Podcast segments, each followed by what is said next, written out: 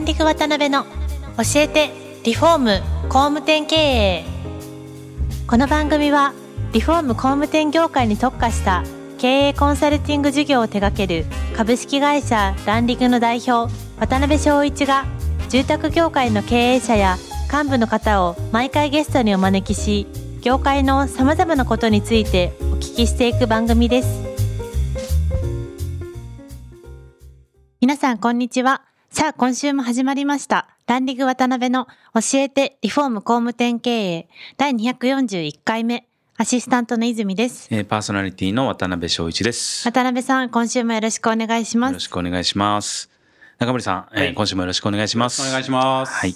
えー前回はですね、まあ、エコモグループの概要であったりとか、まあ、いろいろ詳細をお聞きできたんですが、まあ、今回もですね、さらにちょっと深めて、まあ、エコモさんが、まあ、前回も出てきた部分であるんですが、まあ、どういうターゲットに対してどういう商品で、まあ、どういう反則手法なんかを工夫してやられて、実際それに関わる人の際はどうやってるんかとか、教育どうやってるんかとか、まあ、そういったことをいろいろえーお聞きできたらなと思ってます。はい。どうなんですかね？やっぱりターゲットはさっきおっしゃったそのちょっとおしゃれな。そうですね。よくね、湘南って言ったらロハスとかっていうイメージが出てくると思うんですけど、エコロジーに対してですね、はい非常に興味を持ってる方が多いんですね。うんうんうんで、またあの、湘南地域っていうのは、東京とかはい。の方からですね、移住してくる方が非常に多くてですね。確かに確かに。ねその流れで私たちの場合はやっぱりターゲッティングっていうところはエコロジーに非常に興味がある方ですよね。で、子育て世代、もちろん子育て世代でお子さんの食べ物に気をつける方とか、そういう方がですね、どうせ住むなら自然素材に住みたいなと。うんで、できれば私たちやっぱりデザインを力入れているので、来る方実際にですね、結構おしゃれな方多いんですよね。ね。30代前半の方でうん、デザインとかおしゃれとかに非常に敏感な方っていうんですか。うんインスタとかピンタレストとか、あのそういうのを住宅の写真とかね、うんその辺をいつも見ていて、その中でこんなライフスタイルがしたいんだけどって言って持ってくる方が非常に多いですね。はい。うん。なるほどね。でそういう方に対して、まあ、自然素材の、まあ、コスパのいい、はい。えーデザイン性の高いはい商品を売ってい。かれてると。はい、でそこにこう接点を持つための集客、い、ろいろやられてると思うんですけど、はいはい。主にどんなことをやられてる感じそうですね、あのー多分これは、はい。いろんなリフォーム会社さん、工務店さんもですねやられてると思うんですけど、うん。あの普通にインスタ、フェイスブック、ブログ、はい。この辺はあの定番でうんやらさせていただいてまして、はいあとはあのホームページにも力入れるっていうところをやってますけど、じゃあ実際に他何やってるのっていうと、チラシを巻いてるとかって、そういうことはやってないんですね。はい。あのリクルートさんの雑誌みたいなのにはね、たまに載せたりとかうんっていうことはやってるんですけど、基本的にはまずホームページに集客をして、はい。そこでコンセプトとかイメージとかを掴んでいただいてうんうんうんうん、ちょっと行ってみようかなというところで、あのご来店の施すというかね、はい。そのぐらいでしか実際はないかなうん。と、集客に関してはね。なるほどね、うん。あのー私たち、この集客はですね、非常に強いかと言われると、そんなにすごい強くはないんで、うんもしかしたらそんなに参考にならないかもしれない。ですからそういう接点の中でおそらく口コミも含めて、はい。い、ろいろこうはい。コミュニティを作っていくようななんかはい。イメージで僕は捉えてるんですけど、はい、はい、まあ、どうなんですかねそこでやっぱり御社のこともある程度好きになった方がはい。目の前に訪れるような仕掛けをいろんなところに貼ってるっていうようなイメージなんですかね。そうですね、あのとにかく来店をしてもらうと。はい、うんで私たちの会社の良さっていうのは、やっぱり来店していただくとかっていうところが非常に強いんですよね。はいまあ、今回、コロナでね、来店できないと いったところもあると思うんですけどうんうんうん、まああとその来店できなくても、ですねホームページ上で、ある程度の概要が分かるようなものをですねしっかり作り込むと、うんうん。あとは新鮮な情報をひたすらブログとインスタとフはい。ェイスブックでうん。出していくと。うんうんあの特にやっぱりお客様って、スタッフさん、どんな働き方してるのかなって、はい。すごい見てくるんですよね。へー。ですので、ブログとインスタって本当重要だなって、うんあの今になってすごい感じてます。なるほどなるほど、うん。特にコロナの時なんかね、皆さんね、ブログとあのインスタばっかり見てるみたいで、そこで私たちの情報を掴んできてくれて、えーご来店いただいてるんで、やっぱりその辺すごい、まあ、これはね、皆さん誰でもやってることだと思うんですが、うん。やはりその会社の情報をしっかり載せていくっていうのはすごい重要だなと思います。そうですね、はい。でやっぱり見られてるっていう意識とあとはどう見せたいかっていうところもちゃんと考えて、はい。そういうのを発信していかなきゃいけないっていうところはうんうんうんありますよね。そうですね。あの、例えばデザインやっている、自然素材やってるっていうのに、スタッフはですね、全然デザイン性のない服を着てる、ジャージとかね、そういう、まあ、ジャージっていう人はいらっしゃらないと思うんですけど、あの、反対に言うと、うちスーツも禁止だったりもしますね。あの、今の30代の方っていうのはスーツあんまり好きじゃなくてですね、スーツを着てる人が、じゃあすごいデザイン性の高い家を建ててくれるのかっていうと、まあ、そうじゃないだろうと。ある程度、私服でもですね、ある程度のデザイン性の高い、デザイン性の高いなんて言っちゃいけないけどね、おしゃれな人のにね、っていうのはやっぱりデザイン性高いですよ。はい。やっぱ設計する人もね。ですから、その辺は意識してやってますね。スタッフもその辺がなんとなく意識するような環境づくりっていうんですかね、をしてます。なんかメディアでもあの、サンダルのね、はい。裸足で、はい取り上げられてましたよね。あそうですね。あの、サンダルは OK です。素足のサンダルで。はい、はい。サンダルは OK なんで、いまだにやっぱり、ちょっと暖かくなってきたんで、はいあの、サンダルを履いてる人たちもいますね。なるほどね。イメージは緩いですよ。はい。なるほど。で、まあ本当オフィスなんかも素敵で自由なね、フリーアドレスになってて、気持ちよさそうなオフィスなんですけど、はい働いてる方なんかどうなんですか？採用とかの方法とか、まあ建築系のね、ねはい方が多いっておっしゃってましたけど、はい大好きな方が多い、はいどんな感じで採用とか、うん。教育とか、まあその人材の部分ですね。そうですね。ちょっとあの人材のところに入る前にですね、あの私たちが大事にしているところが今、まあ、商標登録も取ってるんですけど、スマートビルダーという概念を持ってるんですね。はい。で、このスマートビルダーというのは私たちが2年前から、はい。未来の10年後の工務店ってビルダーって一体どうなってんだろうなっていつも考えてきてて、まあ余談っていうかねちょっと話それますけど、今回のコロナ禍においてですね、例えば現場監督の人たちっていうのも、はい。通常だと会社には来ないでうん現場に行くとはい。いう形でやってたと思うんですけど、はい。ほぼほぼあのうちの場合はですねテレワークが9割入りまして、仕事もですね、はい。あの全く滞らない状態でですね進んだんですよね。なるほど。でこれはもともと私たちが2年前から Zoom とか、うん。あとちょっと分かりづらくなっちゃう Slack っていうものですね、 Slack っていうまあ連絡チャットツールですね、こういうのに入ってやっていたりですね、うんうんあとはタスク管理でいうと Trello っていうのを使っていたり、はいクラウドサーバーですね、はいクラウドサーバーを使っていたりしたのでもともとずっとデジタルでやってたんですね。なるほどね。で、ペーパーレスっていう活動を1年半前からやっていたので、お客様と打ち合わせするのもですね、はい。紙で打ち合わせしてないんですね。んあの図面というところをコピーで出して、はいそこで打ち合わせをするということをやっていなかったので、もともと対面でお客様が来た時も、はい。モニター上で打ち合わせしてたんですね。なるほどね。デジタル図面でずっと打ち合わせをしていたので、うん。じゃあそのままコロナになって、うん。お客様が来れなくなったって言っても、うん。そのモニターがお客様のパソコンになっただけなんですよね。なるほどね。はい。うんうんうんじゃあなんでここまでやってたかっていうと、あの先ほどお話ししたように湘南に移住してですね、はい。住まわれる方が非常に多いんですね。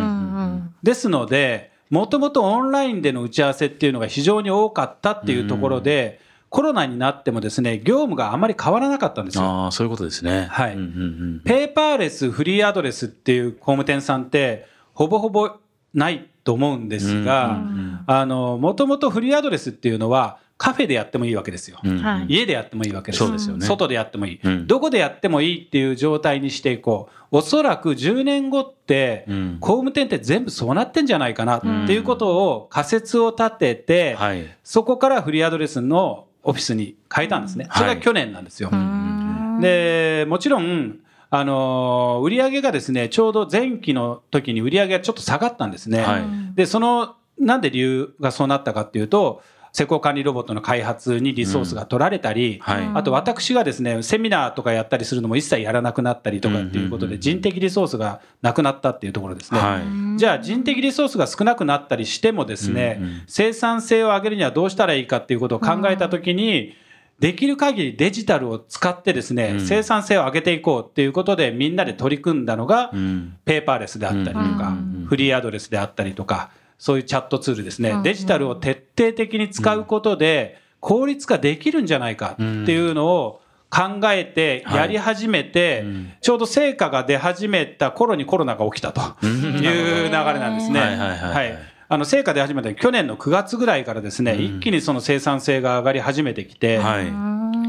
で、ちょうど2月からコロナの影響が出始めて、うん。はい3月の初めにはですね、あの、私の方が Slack でですね、はい。全員明日からテレワークできますかっていう話になったら、うん。もう次の日からですね、うん。一斉にいなくなっても、はい。そのまま業務がですね、ずーっと続いていったんですね。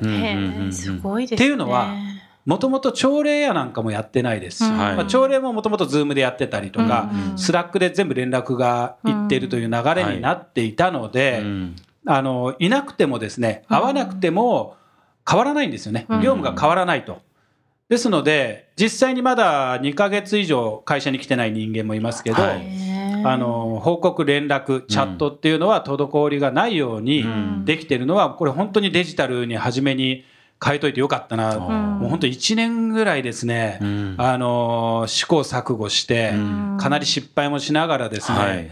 出来上がった形だったんですよね。うん。ですからその辺が今お客様にすごい生かされてるなっていうのがあるわけですね。うん。オンラインになってもお客様に不便がかからないように打ち合わせができているので、うん。それがお客様の中でですね、ある程度紹介でつながっていて、うん。今もあの初期のお客様ですね、うん。来店しなくてもエコモさんって平気なんですよねっていうので問い合わせが来ているという形なので、これおそらくもうこれからコロナ、アフターコロナになってもですね、はい。うんすぐにはなくならないんじゃないかなと思うんですよ。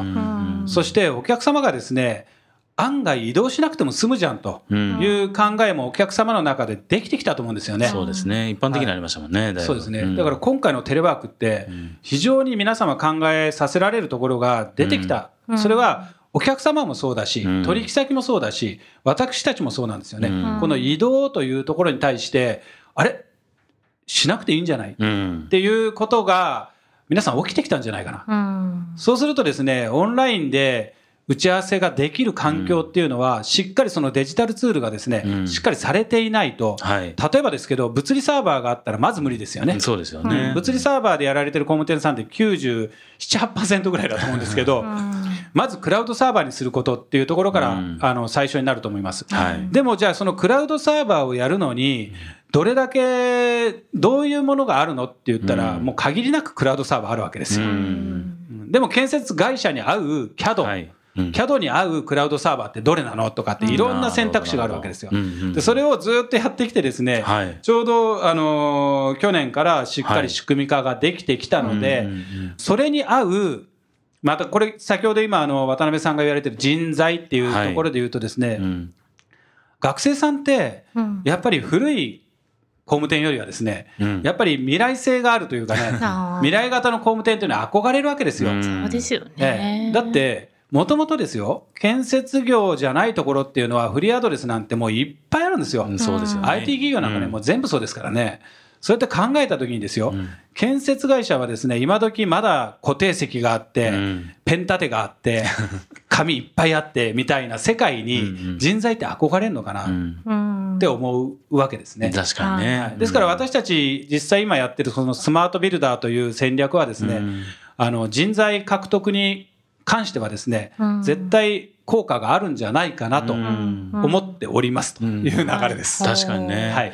あれやっぱりあの今本当こういう状況になってオンライン化とかデジタル化とかどんどん進めていかなあかんなっていう工務店さんとか多いと思うんですけど、はい。長森さんが1年年やってこられた経験の中ではい。ここはちょっと気ぃつけた方がいいでとか、うんうんうんなんかそういうの逆にありますかアドバイスとして。ああそうですね。あの、デジタルで言ったらですね、例えばですけど、クラウドサーバーは一部でやっていて、はい。一部が物理サーバーになるとですね、あー。サーバーが2つになりますんで、あのこれ結構実はあるあるで、あの、どっちのサーバーに入ってんのみたいなうんうんうん。部分があったりするんで、はい。デジタル化、いわゆるデジタルシフトを本気で DX 化っていうことを本気でやろうとしたときはですね、うんある程度整合性出していった方がいいんじゃないかなっていうのはあります。んですから、すごい深く入って、うん。あの、IT 企業みたいにする必要はないんじゃないかなと思います。はい。私たちはもう好きなんでやってますけど、あの、そこまでやる必要はないと思うんですよね。うん。うん。浅くでもいいから広く、はい。みんなでですね、やっていく。うん。会社全体としてやっていくっていうのが、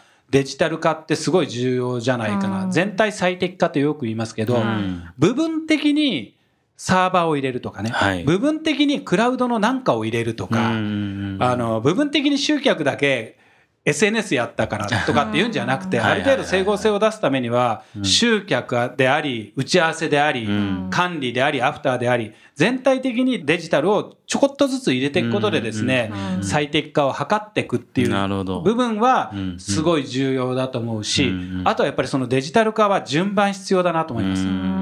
いきなりテレワークになってすごい苦しんだ会社さん多いと思います。はい。これは、あの、いきなりテレワークになったのに、うん。サーバーが物理。ですよね。うん。連絡は Zoom でやってるみたいなね。うんうんこんなのはちょっと難しくて、はい。やっぱりテキスト化されるっていうのが非常に重要になってくるので、うん。そういうチャットツールも何にするのっていうところをうん。会社さんでしっかりすり合わせて、はい。自社に合う、うん。あのチャットツールをしっかり使っていく。はい。っていうことも、あとはタスク管理どうなるんだろうとかっていうことも出てくると思いますのでね、えーテレワークになると、これ、働き方がね、根本からちょっと変わってこないと、うん。なかなか難しい部分があるんですよね。日本はあのよくメンバーシップ型とか、うん。でアメリカはジョブ型っていうと思うんですけど、うん。はい。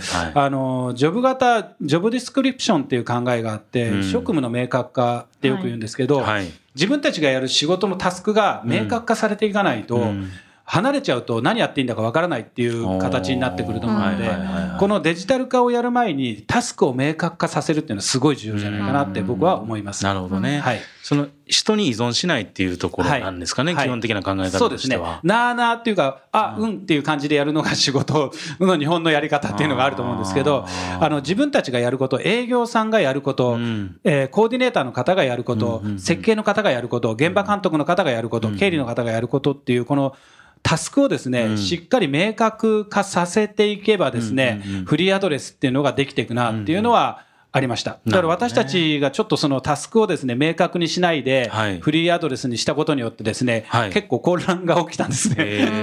それで、また立ち返ってですね、ちゃんとタスクを明確化しようと。うんうん。で、この明確にしてからですね、一気にやることが、離れても仕事ができるようになった。うんうんうんうんあとはもうタスク管理になってくるので、そのタスク管理をデジタル化していって、はいみんな誰が何をやってるのか分かるようにするとですね、うん結構みんな安心しながらできるんですね。確かにね。ここ結構重要じゃないかなと思います。なるほどね。はい。